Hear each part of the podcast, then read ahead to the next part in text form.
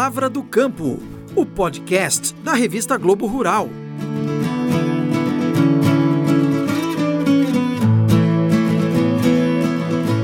Oi, meu nome é Mariana Grilli, seja muito bem-vindo. Esse é o primeiro episódio do Palavra do Campo. Essa é mais uma maneira da Globo Rural levar conteúdo de qualidade para você por meio do Spotify e do site revistagloborural.globo.com. Aqui você poderá ficar bem informado com os destaques da semana, conhecer histórias, conferir entrevistas e também sugerir pautas. É isso mesmo, se você quiser participar da programação do nosso podcast, é só escrever um e-mail para palavradocampo@gmail.com. Todo mês nós traremos para você também o assunto de capa abordado na revista Globo Rural, que você pode conferir nas bancas e no aplicativo da Globo Mais. Por isso, na estreia do Palavra do Campo, nós vamos falar de cannabis.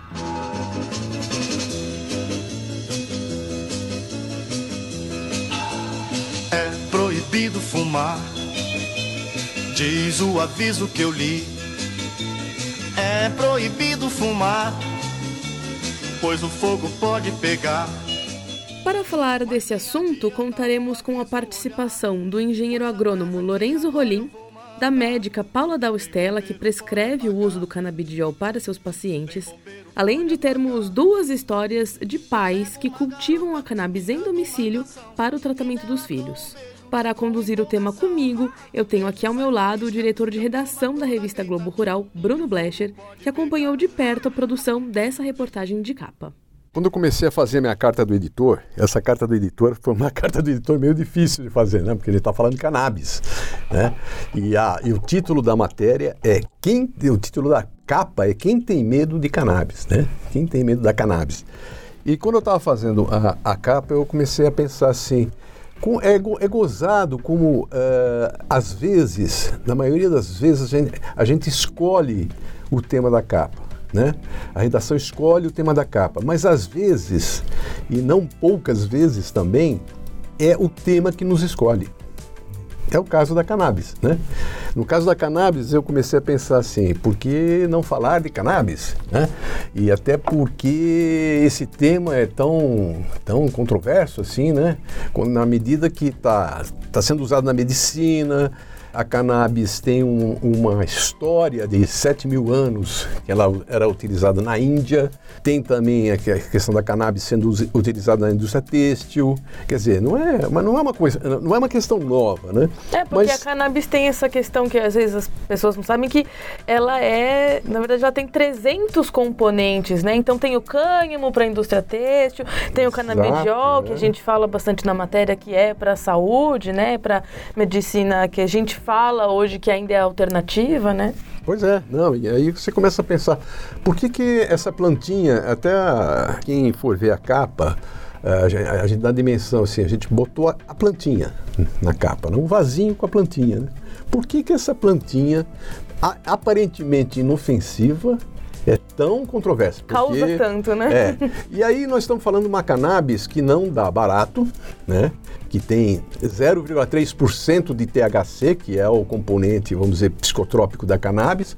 Então, com 0,3% não dá nem larica, quanto mais, quanto mais barato. Né? Efeitos. Né? É, não dá, não dá né? um efeito psicotrópico e é usada na medicina aí. É, o pessoal está usando na medicina. Tem gente que fala que não, que não é, que não tem esse efeito todo, tal, mas tem, tem exemplos práticos e aí a gente mostra alguns exemplos práticos de pessoas que estão tendo uma melhor qualidade de vida usando o óleo da cannabis.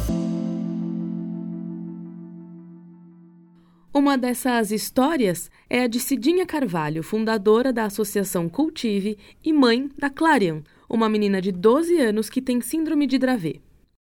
E quando eu fui atrás da cannabis, eu fui atrás de tirar minha filha é, daquele, daquele número de convulsões e convulsões intensas. Depois de oito meses da minha filha tomando óleo, eu levei ela num aniversário da minha sobrinha e quando eu vejo, minha filha está na cama elástica pela primeira vez pulando. E a minha filha, aos aniversários que eu leva, a levava, ela ficava só sentada na cama elástica e ela se divertia com as outras crianças pulando.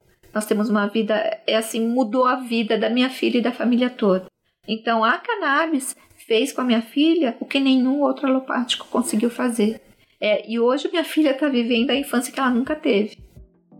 A Cidinha, que a gente ouviu agora, é uma das precursoras na luta da permissão do cultivo da cannabis para uso medicinal. Ela conseguiu um habeas corpus e planta de forma legal, mas nem sempre essa é a realidade. Nós conversamos também com o José, nome fictício de um pai que trata as convulsões de seu filho com o óleo do canabidiol. Primeiro, ele experimentou o óleo proveniente da ONG Abraça Esperança, que tem autorização definitiva para cultivar plantas ricas em CBD e THC para fins medicinais. Os resultados eram bons, mas nem tudo estava resolvido. Depois de um certo tempo tomando, comprando o remédio da Abrace, eu tive alguns problemas com o correio porque onde eu moro é uma zona de risco, então o correio demora a entregar, ou se não faz a gente é, buscar na agência dos correios.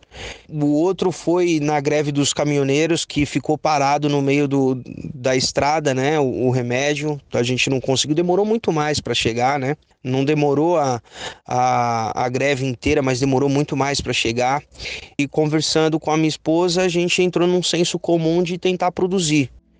Então, depois de um ano de estudo, o José decidiu montar uma estufa e produzir de forma proibida. Ele não gosta de usar a palavra ilegal porque, nas palavras dele, abre aspas, ilegal mesmo seria eu não dar um remédio para trazer qualidade de vida ao meu filho, fecha aspas. Então, eu me sinto. Eu não me sinto culpado ou responsável de estar fazendo algum crime, alguma coisa assim, porque eu estou desobedecendo né, uma lei para tentar fazer valer o meu direito, né, que é constitucional também, que fala que se não há nenhum remédio que possa tratar o meu filho, o governo não pode me tirar essa possibilidade de tratar de uma forma alternativa, né? E ainda mais vendo que está trazendo benefícios. Então eu me sinto oprimido quando eu vejo que tem polícia próximo da minha casa. Eu fico sim, com certeza com medo, não por ser preso, e sim porque isso acarretará uma falta de fornecimento de, de remédio ao meu filho, né? Então, pegando o gancho desse uso médico, a gente vai ouvir um pouquinho a médica Paula Dalstella, que tem um currículo extenso. Ela tem um dos primeiros consultórios médicos no Brasil, com foco no tratamento de pacientes sem uso de cannabis medicinal, e é inclusive diretora científica da Associação Brasileira de Pacientes de Cannabis Medicinal é, tem várias é, tem várias possibilidades terapêuticas é, devido ao seu perfil molecular ser muito abrangente no sentido antidepressivo, antiolítico, anti-inflamatório, neuroprotetor para cada doença, ela age de uma forma diferente. Então, por isso que é importante entender, na verdade, que a gente tem um sistema endocannabinoide e esse sistema responde aos fitocannabinoides da planta, mas que nós, seres humanos, produzimos compostos endógenos chamados de endocannabinoides, que mimetizam os compostos da planta. E é por isso que a planta funciona no nosso organismo. Eu acho que existe uma mal informação, uma desinformação geral sobre o assunto. As pessoas ainda acham que cannabis medicinal é fumar maconha e associam isso, né, todo aquele estereótipo já conhecido e não, não entendem do que estão falando. A partir do momento que começarem a entender do que estão falando, não tem como negar uma, um medicamento com tamanho, perfil terapêutico que exerce benefício em tantas doenças, né? De câncer, autismo, de epilepsia, depressão, de ansiedade, a dor crônica. O perfil dela é muito extenso em termos terapêuticos. Então, hoje, na verdade, assim, no meu ponto de vista, é urgente, né? A implementação é urgente para garantir o acesso e o controle de qualidade para os pacientes que são a ponta mais é, fraca da cadeia, né? Bruno, tanto as duas histórias que a gente acabou de ouvir aqui, quanto o depoimento da Paula da Estela, nos mostram que existe demanda e a necessidade de se produzir um óleo de qualidade, né? Que é, inclusive, um mercado. Tem empresas preparadas para entrar no Brasil eh, que já estão preparadas no Brasil, mais de 20 empresas que estão preparadas para produzir é, esse óleo. Uhum. Que E gera é- renda. Que gera renda, que pesquisa. pode gerar renda. E aí a, que- a questão está se o plantio vai ser liberado ou não. Isso está na Anvisa. Nos próximos dias, eu acho que deve sair uma resolução da, da Anvisa né, sobre isso, que é a agência de, de vigilância sanitária, de, que, que vê essa questão sanitária, de saúde pública. Né? E, E o presidente da Anvisa é uma pessoa que a gente pode considerar como a favor, né? Uma personalidade favor, ele- a ele é a favor favor, ele é a favor. dessa questão da É. saúde, né? Ele até dá o exemplo dos opioides, né, que há 100 anos atrás foram liberados para questão de analgesia, né? E hoje estão aí. Está tendo até um problema deu, com opioide na, nos Estados Unidos, mas isso não é uma, uma questão para a gente discutir aqui. Então, o que a gente procura discutir nessa matéria, a gente ouviu legisladores, ouviu médicos, ouviu até agrônomos, tem um mapa, tem um, um- um- um agrônomo na Universidade de Viçosa que desenvolveu um mapa onde que dá para plantar ah, a cannabis, onde que o Brasil poderia ter, onde que há áreas que o, que o Brasil poderia ter aptidão para isso. E parece que o Brasil tem bastante aptidão para isso. Calcula-se que é um mercado assim de 5,7 bilhões de dólares no início, né? De dólares não, desculpe, acho que foi é, reais no início. E pode, pode crescer, né? Então o que a gente está discutindo é É uma indústria profissionalizada. Uma indústria também, Né? profissionalizada. Nada feito no fundo de uma garagem. É, em cima no, no canabidiol, ninguém vai plantar no, no fundo de quintal, ninguém vai, né? Ninguém vai eh, sair fumando maconha aí meio torta direito. rua, né? É um negócio mais, é, um, é uma discussão profissional, uma discussão médica e uma dis- discussão até de lei. Né? E uma discussão rural. E uma né? discussão Que rural, é por que isso tem que tudo, a é por isso que a traz. gente tá.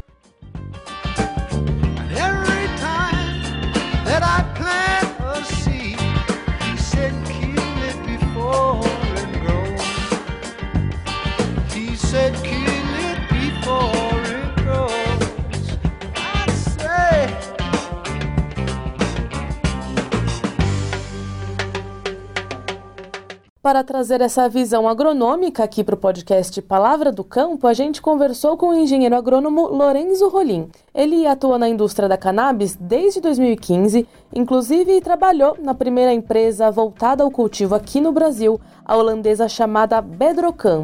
E ele fala exatamente que existem diferentes formas de cultivar a cannabis, o que também interfere no custo de investimento. A gente pode estar falando de cultivo indoor, em uma estrutura totalmente fechada, como um galpão industrial. Podemos estar falando de um cultivo de estufa e podemos estar falando de um cultivo a céu aberto, como uma lavoura comum. Cada uma dessas atividades vai ter os seus custos e os seus investimentos. É óbvio que as atividades voltadas para uso medicinal normalmente são realizadas dentro de áreas fechadas, como é, áreas indoor ou estufas. A regulamentação no Brasil, por exemplo, aparentemente vai preconizar o uso de áreas totalmente fechadas. Esse tipo de cultivo pode oferecer um custo muito mais elevado, podendo chegar aí a alguns milhares de dólares por metro quadrado, dependendo da estrutura que for colocada no local, e ainda mais se envolver uma área de extração para extração de canabinoides. Os cultivos a céu aberto, por outro lado, já possuem é, um custo bem menos elevado. Esse custo ele é como uma lavoura comum, você vai ter os seus insumos aí, é, uso de adubo mineral, uso de alguns é, defensivos, se for o caso, e aí também vai depender da finalidade que você vai dar para esse cultivo. Um cultivo a céu aberto para fins medicinais, ele vai ser um pouco mais caro pelo mesmo motivo que as sementes existem poucos fornecedores muito qualificados, então você vai encontrar um custo bem alto. E se você falar em termos, vamos assim, ó, estamos falando só em termos agronômicos. Eu vou, vou repetir, agronômicos. Não estamos falando, né? Estamos falando em aptidão agronômica. O Brasil tem uma aptidão agronômica, segundo a Universidade de Viçosa e segundo se planta maconha no, no Vale São Francisco, né? De- Sabe? Lógico que é uma, uma, uma maconha plantada de uma forma ilegal e, e combatida, né? Mas se planta em termos agronômicos é uma planta que se dá bem no Vale do São Francisco, quer dizer, do, em termos do ponto de vista agronômico, o Brasil tem aptidão. Bom, vamos lembrar aqui que o podcast Palavra do Campo está trazendo a cannabis como assunto porque essa é a capa da edição da revista Globo Rural de novembro, né, Bruno? Não, e outra coisa, a gente buscou ouvir todas as vozes, inclusive as vozes estuantes, assim, as vozes que são a favor e as vozes que são contra. Quer dizer, a matéria, ela cumpriu essa regra do jornalismo de ouvir todo mundo e apresentar a questão, né? Então a questão é o seguinte, por que não falar de cannabis, como eu dizia?